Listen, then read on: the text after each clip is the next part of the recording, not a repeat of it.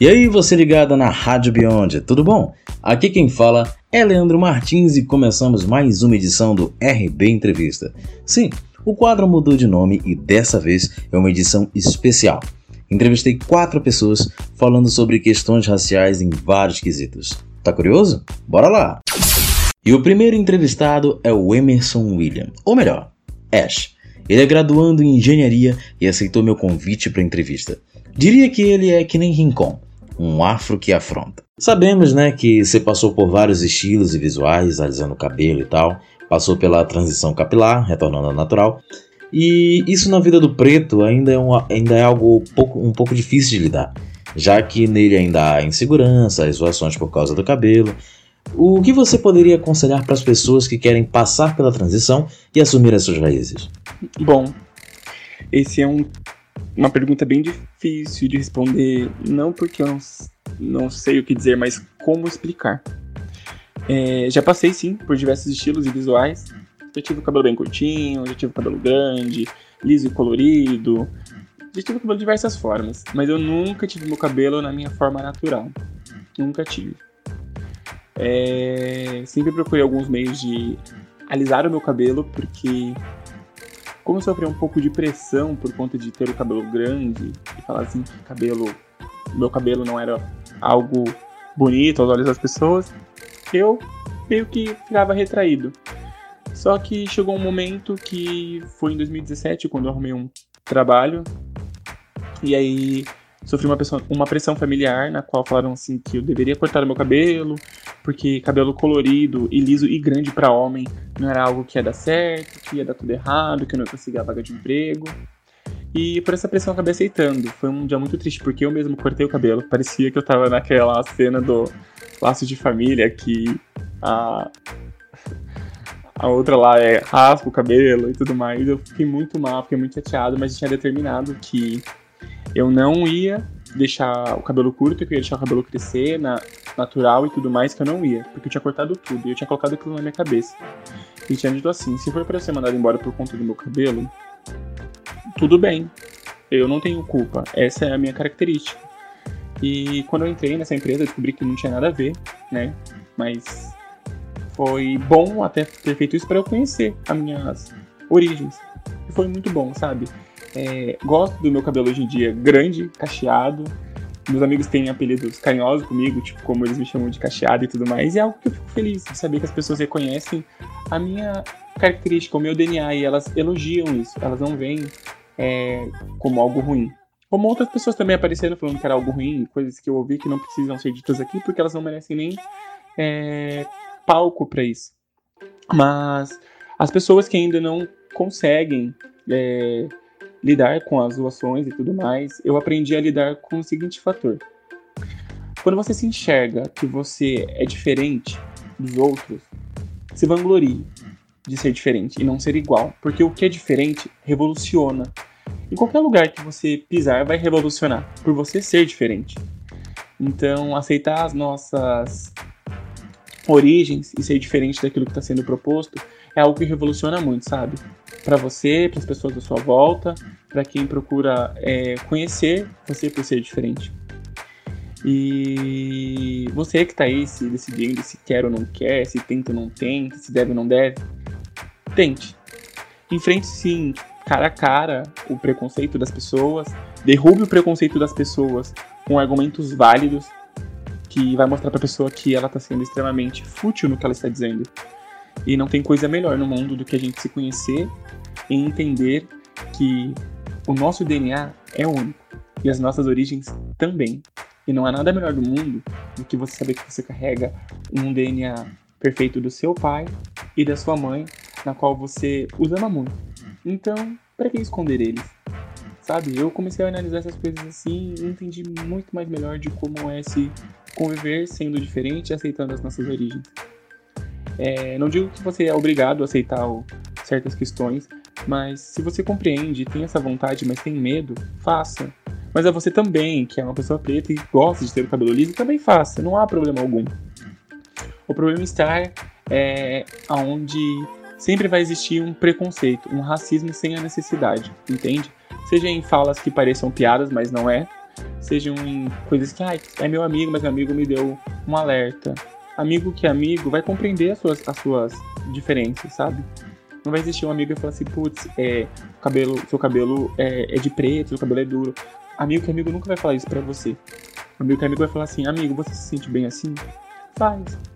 Sabe? Foi, foi com os meus amigos. Tanto que às vezes eu falo assim pro meu amigo, ah, eu quero cortar o meu cabelo. O meu amigo fala assim, não, não corta não, é muito bonito assim. Como é que a gente vai te chamar de disso, aquilo, aquilo outro, sabendo que você não tem mais essa característica. Então, quando a gente reconhece que existem, existem pessoas à nossa volta que estão dispostas por nós, tudo muda. É isso, galera. Sigam em frente com as decisões de vocês. Não desistam de aceitar suas origens, porque, como eu disse, ser diferente é revolucionar em qualquer lugar. Você, como preto empoderado, qual conselho daria para as pessoas que ainda se sentem inseguras com suas raízes? Seja o cabelo, a indumentária, o pensamento? Bom, o conselho que eu tenho a dar às pessoas que têm insegurança, todo mundo tem, isso é compreensível. Mas quando ela mexe com a nossa autoestima, é algo que a gente tem que pensar, sabe? É, Lembre-se que aceitar as suas origens, aceitar a sua essência, a sua etnia, as suas características únicas te fazem diferente para revolucionar em qualquer lugar. É, as pessoas te olham, acabam te olhando com um olhar mais crítico, acabam te olhando com um olhar de, de vontade de conhecer, de entender.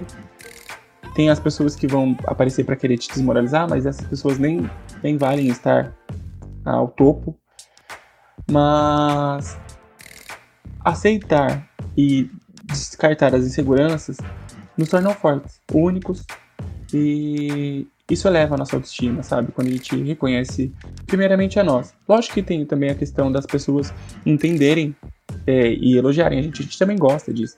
Mas quando a gente entende o que nós somos, o nosso DNA, nada mais vai, tipo, ser abalável à nossa mente. Então, o conselho que eu dou é: aceite suas raízes e revolucione com elas, sabe? Use isso como uma arma para é, quebrar um racismo em algum lugar, um preconceito em outro, sabe? Até dentro de casa, porque também existe isso, sabe? Por diversos fatores. Então, meu conselho é: se você se sentir inseguro, procure entender, tipo, primeiramente, quem você é acho que quando a gente entende quem nós somos, entende nossas raízes, tudo se torna diferente. É como se houvesse um boom na nossa cabeça e a gente começa a enxergar várias coisas diferentes. E o segundo a ser entrevistado é o Wesley Lobato, vulgo Preto Lei. Um jovem preto da quebrada e técnico em agrimensura, cheio de ideias e críticas sobre a sociedade atual.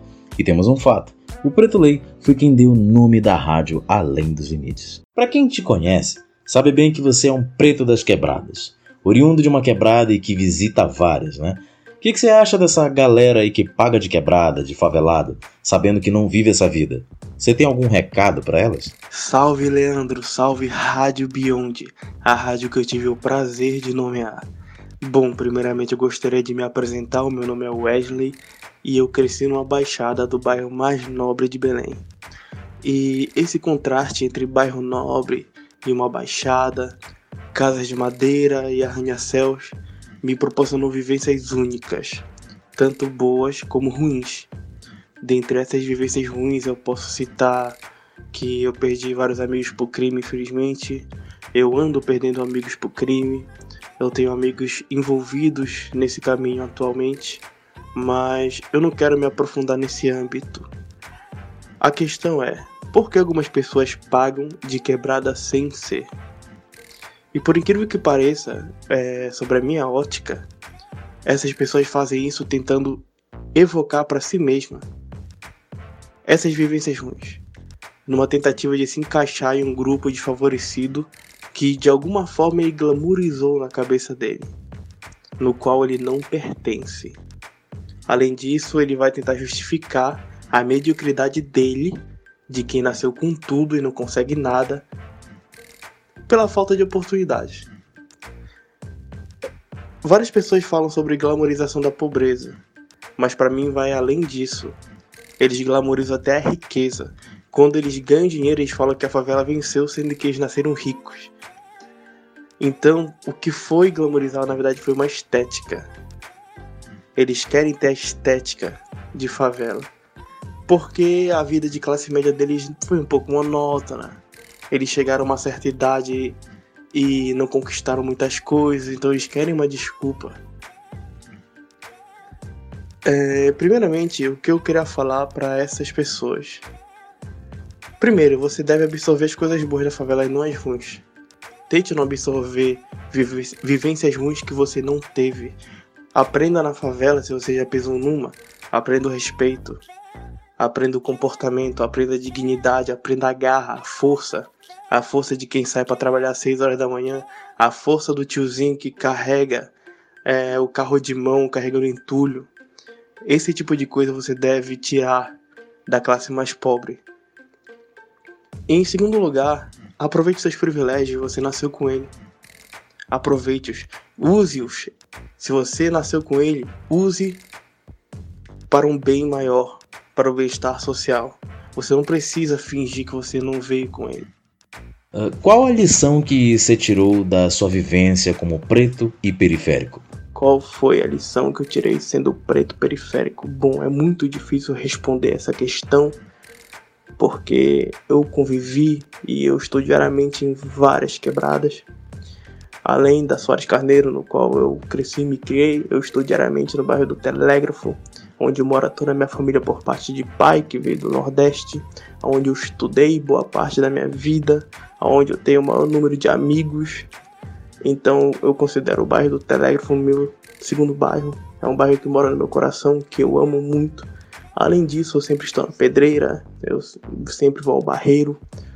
Então, em todos esses lugares eu coletei várias vivências e você coleta vivências de pessoas que você nem imagina. Do catador, você coleta lições do vendedor de fruta da feira que te dá uma palavra.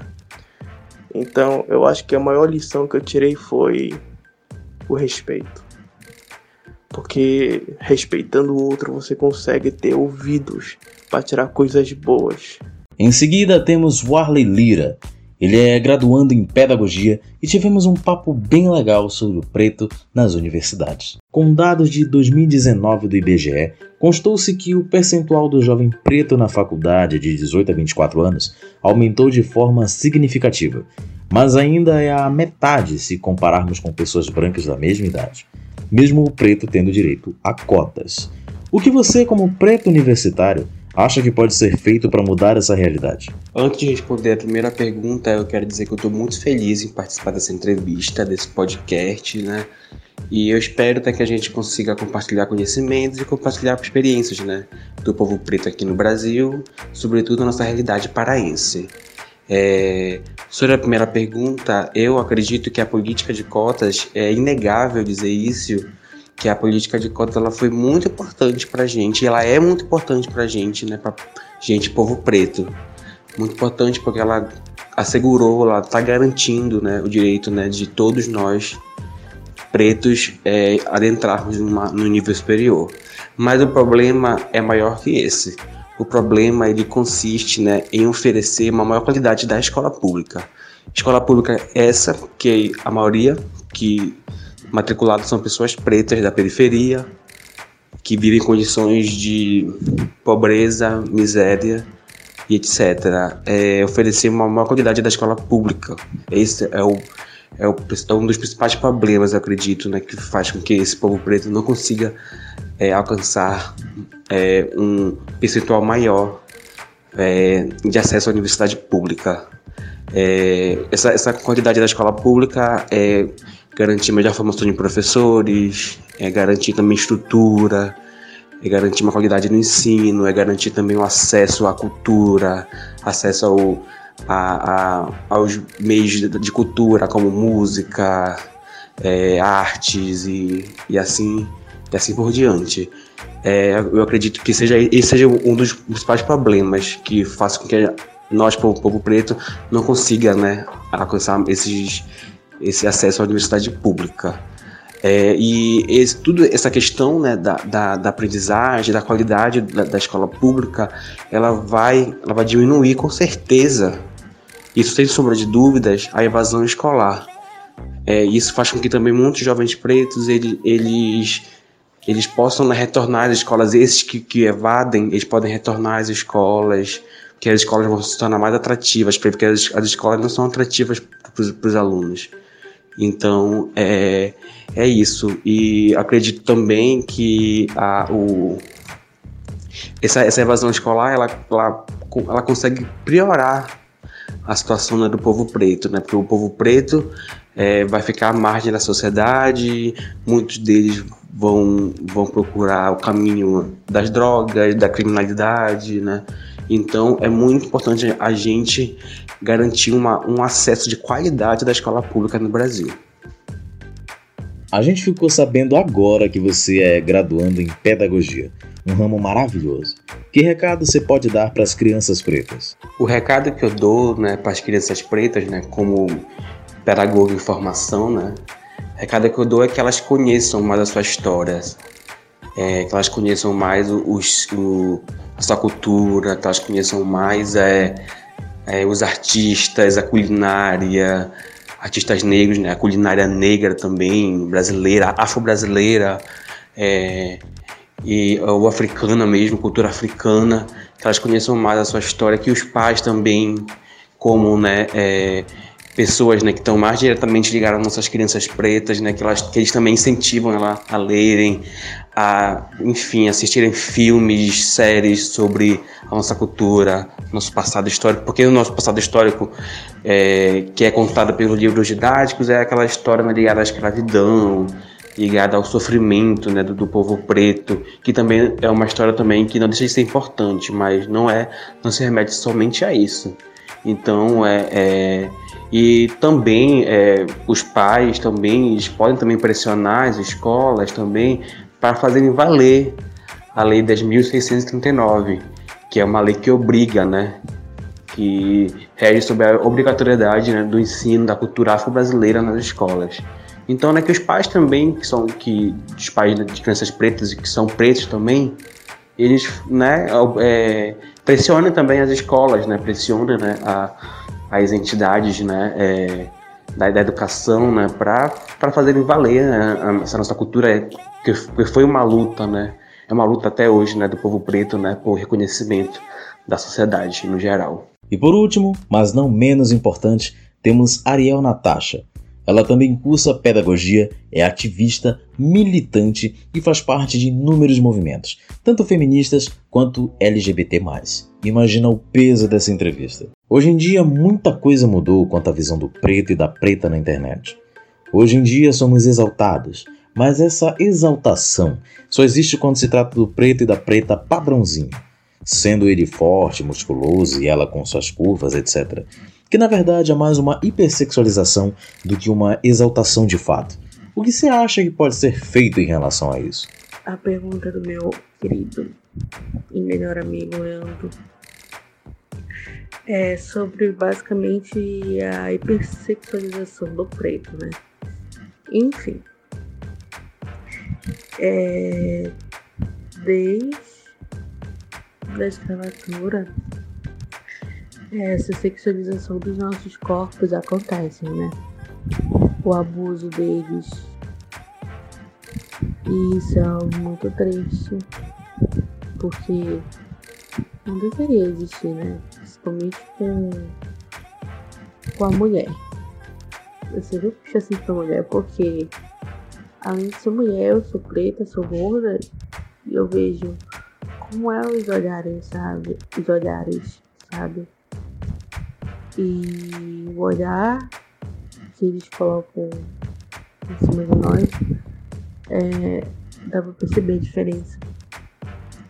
E assim, é complexo porque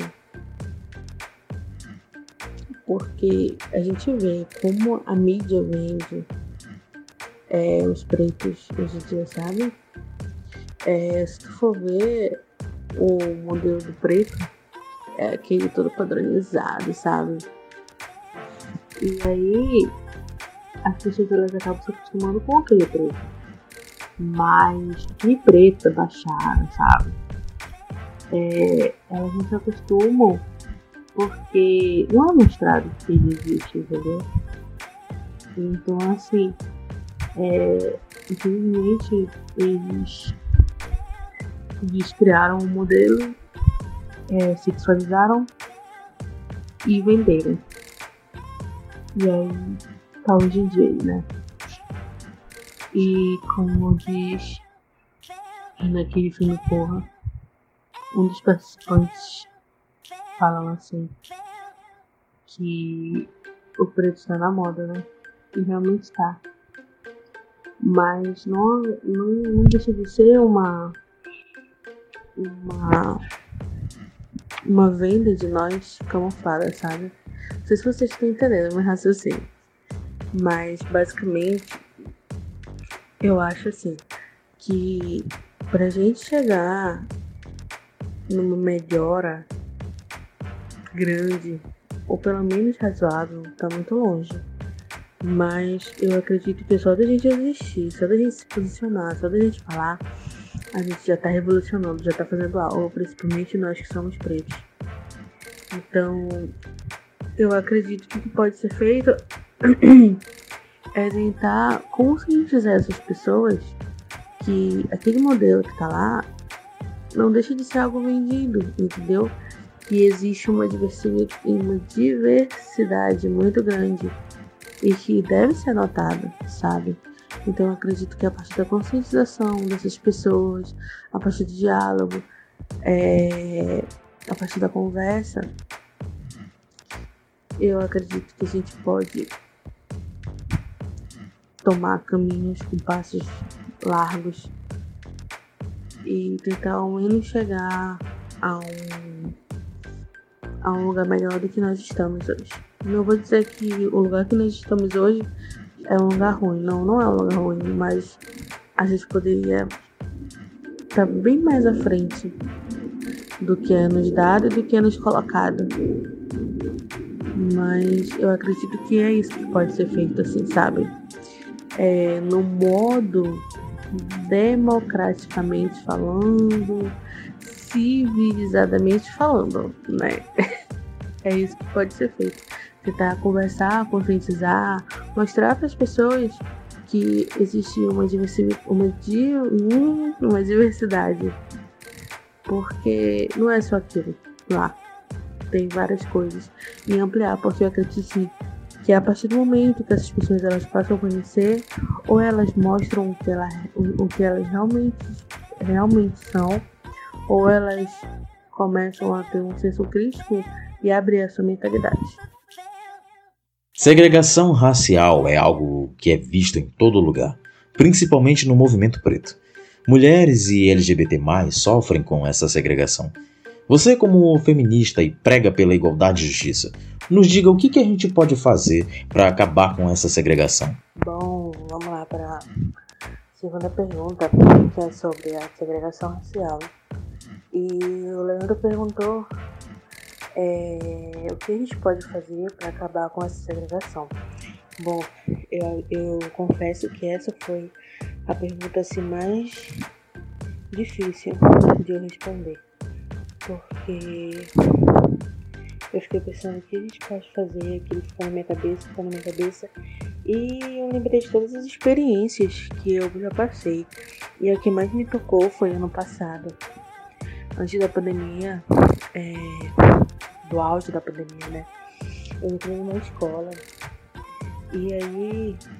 Ano passado, esse ano aí. Eu entrei ano passado, mas atuei esse ano. É, eu fui atuar como professor auxiliar, né? E até então tudo bem. Só que eu fui atuar em uma escola na Batista Campos, sabe? E quem não sabe onde é Batista Campos, a Batista Campos é um bairro bem nobre, sabe? Onde só tem burguês mesmo. E aí, aqui em Belém. Aí eu fui atuar lá como professor auxiliar. E eu sempre fiz de como, sabe? Para todas as crianças, de sempre tive o mesmo olhar. E aí eu recebi as crianças, né? E eu percebia que um pai, ele tinha um. Ele relutava de deixar a criança comigo. E aí tá tudo bem. É, eu fui, fui, fui, fui.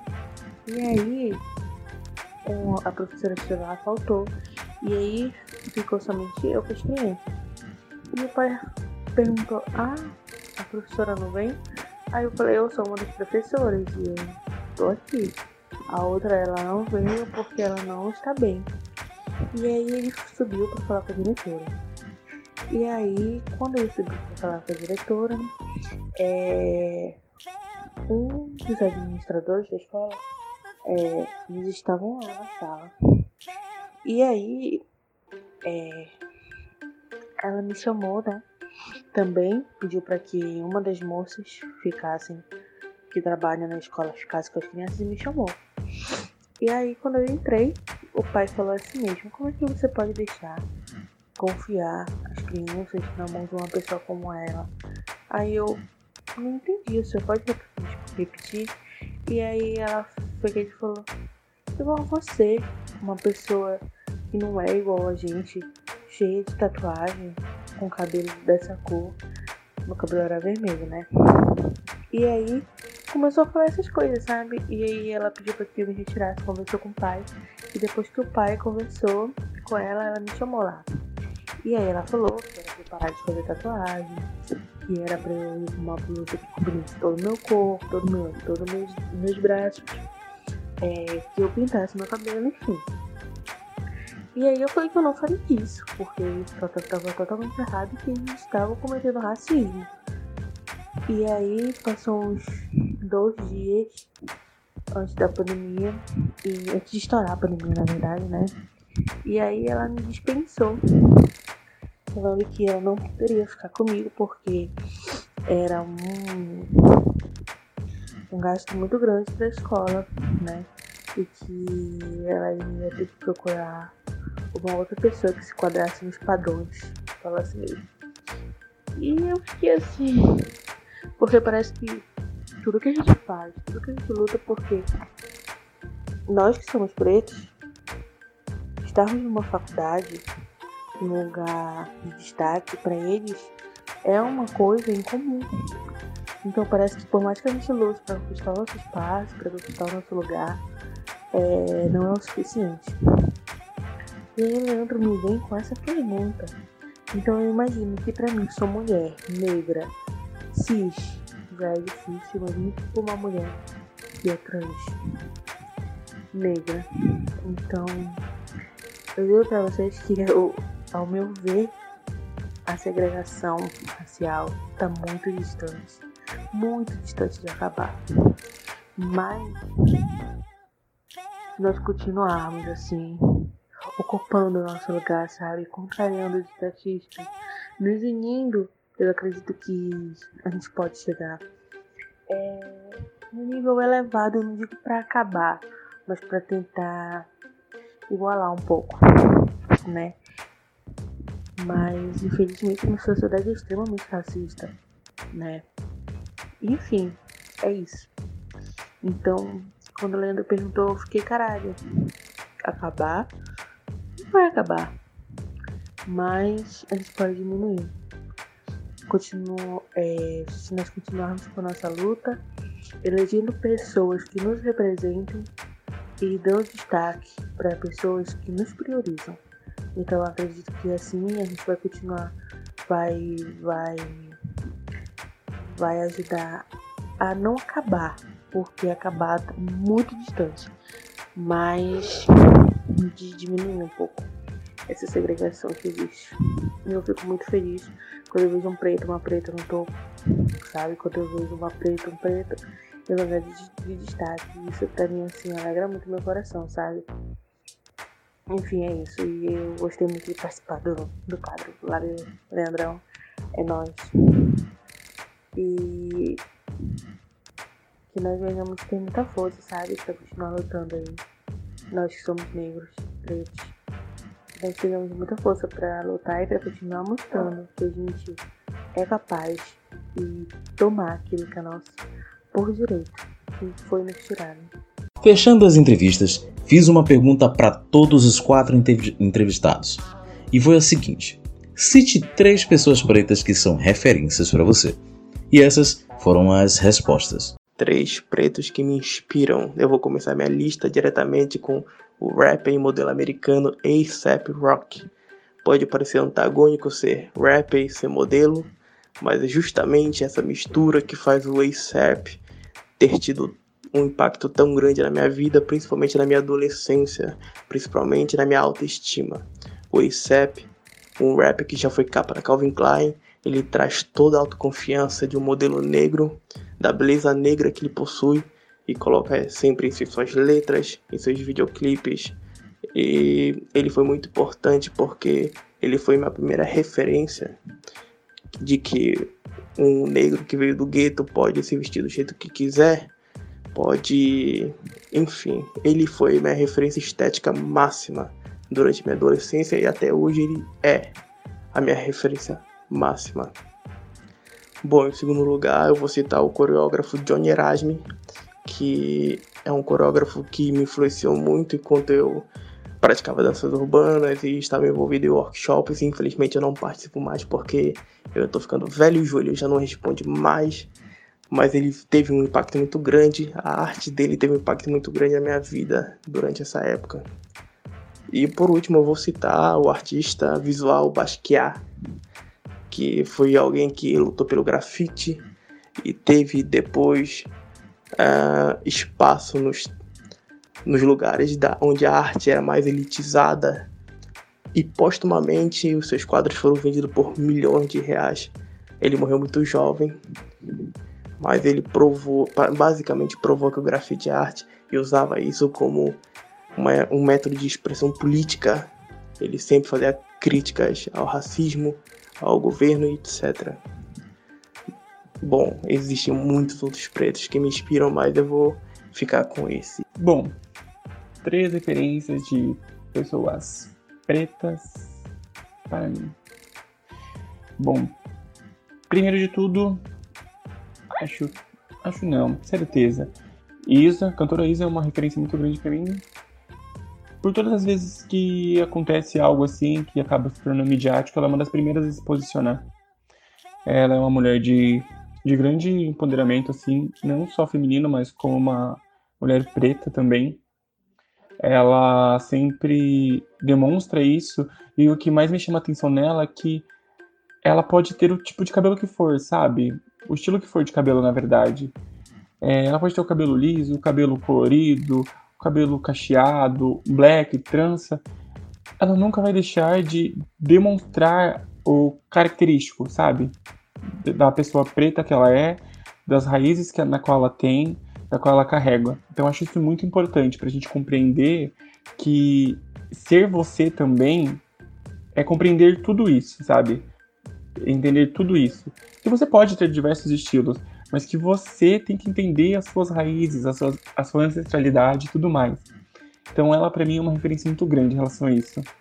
Outra pessoa também que eu acho, assim, é uma grande referência minha, a Viola Davis. Viola Davis é uma mulher extremamente impactante, extremamente impactante por diversas situações, diversas situações na qual ela sempre se posicionou, quando ela foi premiada, ela se posicionou.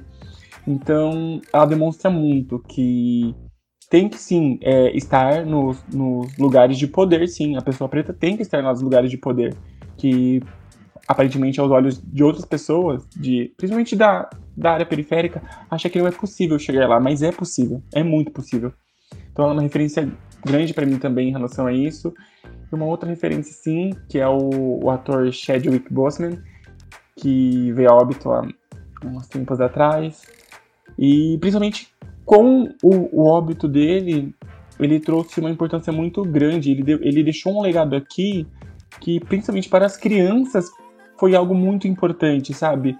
De ver que, tipo, as crianças encontravam nele é, o seu herói favorito, que elas poderiam, elas podiam ser o seu herói favorito, porque o seu herói favorito era exatamente a mesma raiz, sabe? O, a mesma, mesma característica, sabe? De pele, cabelo, tudo mais, sabe? Então isso é importante para nós entendermos quem nós somos. Eu acho que essas são grandes referências assim, que se a gente olhar com bastante zelo, a gente vai encontrar muitas coisas positivas, mas muitas, muitas mesmo. Respondendo à última questão, né, sobre citar três referências, né, de pessoas, né, pretas, né, no qual eu me espelho, né, na qual eu me baseio, né, é, para minha vida, para minha história, é, eu vou citar dois homens e uma mulher. É, o primeiro é um homem que é do passado, mas um passado recente, posso dizer, que é o Timaya. É uma pessoa também que lutou contra todo esse preconceito, né, que, que nós sofremos, né, há, há, milhares de anos, né, no Brasil. Então, é, eu me referencio muito nele também, né, por conta da, da soul music também, por conta também de outros gêneros, né, que são ligados, né, e ele, mesmo com todo esse preconceito, né, é, racial, com toda essa esse sistema racista, né, influenciando diretamente na vida dele, ele conseguiu, né, uma notoriedade na música brasileira, no cenário da música brasileira. E a outra pessoa também é um contemporâneo nosso, também um músico, um rapper, que é o Emicida. Eu acho ele muito importante, assim, sabe, para nossa história, para nossa luta. É um homem também que fala muito sobre representatividade preta, homem também que veio da periferia, que é, tá na, na luta é, com a gente, né? Na, na, na, na, luta contra todo o sistema racista. E por último é uma mulher, que é uma intelectual, uma filósofa brasileira, que eu acredito que ela é muito importante, porque além dela falar que é para não sermos racistas, também é para a gente também ser antirracista, tá nessa luta antirracista, é nessa luta contra todo esse preconceito, né, que a nossa cidade que é assola, né, contra todo esse povo preto há milhares de anos, há, há anos.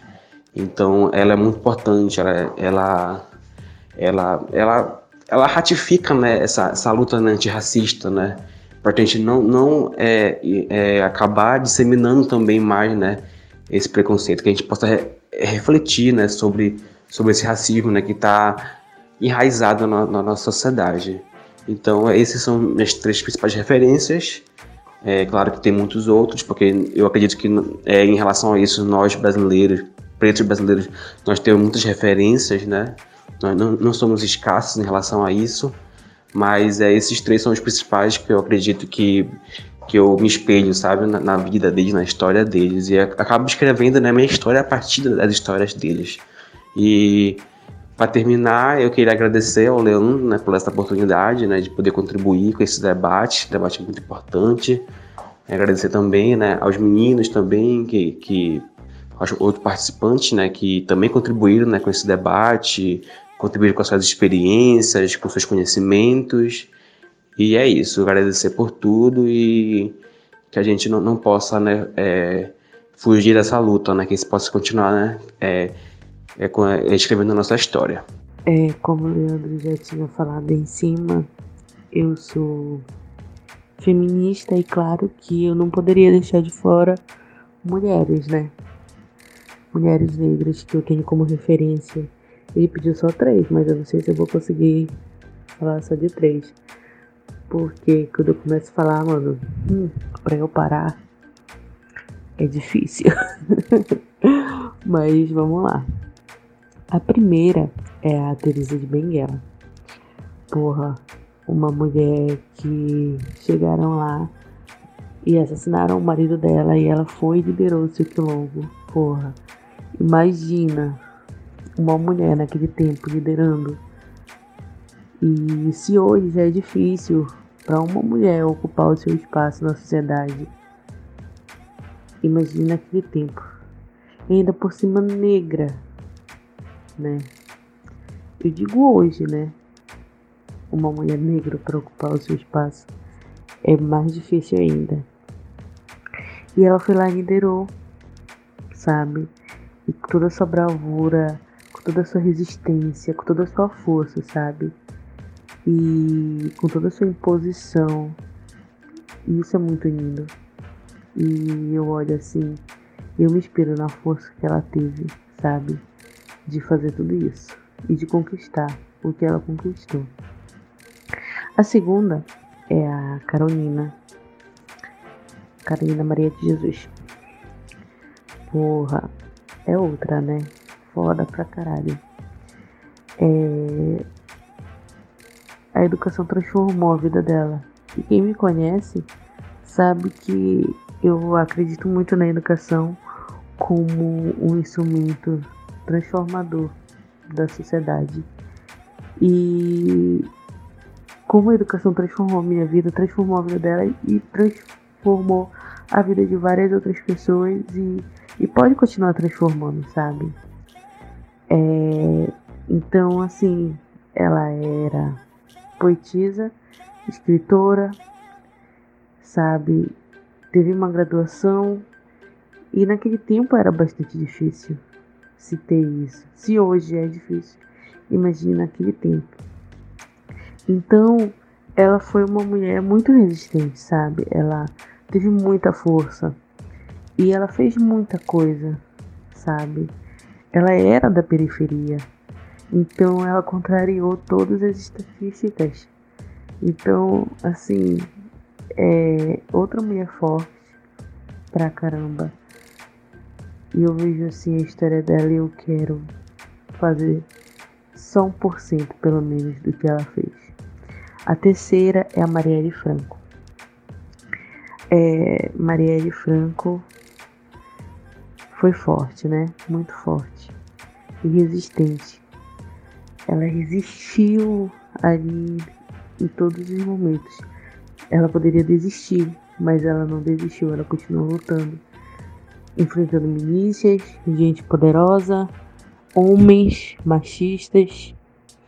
E além de negra, ela também era periférica, é, ela era bissexual.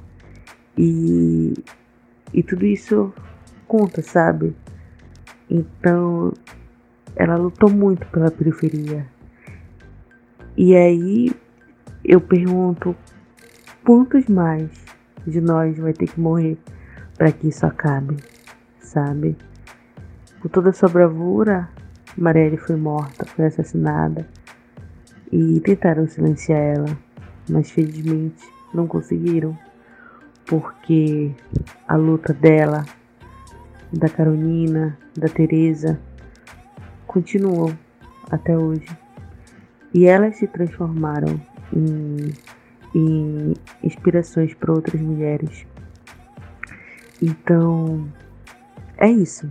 E a última, é, que não deixa de ser menos importante, que é a quarta, né? Ele pediu três, mas eu vou dizer quatro. E eu vou assim jogar mais para cima do casal. É a Thais Araújo e o Ladrão Ramos. Égua do casal. Mano, eu olho assim e eu falo, caralho, eu quero. Eu quero isso, sabe? É uma coisa tão linda. Dois negros se amando, amor negro. E eu olho assim e, e vejo quanta beleza tem isso, sabe? Ai, meu coração fica quentinho. Só de falar. Então é isso sabe? São essas mulheres que eu me inspiro.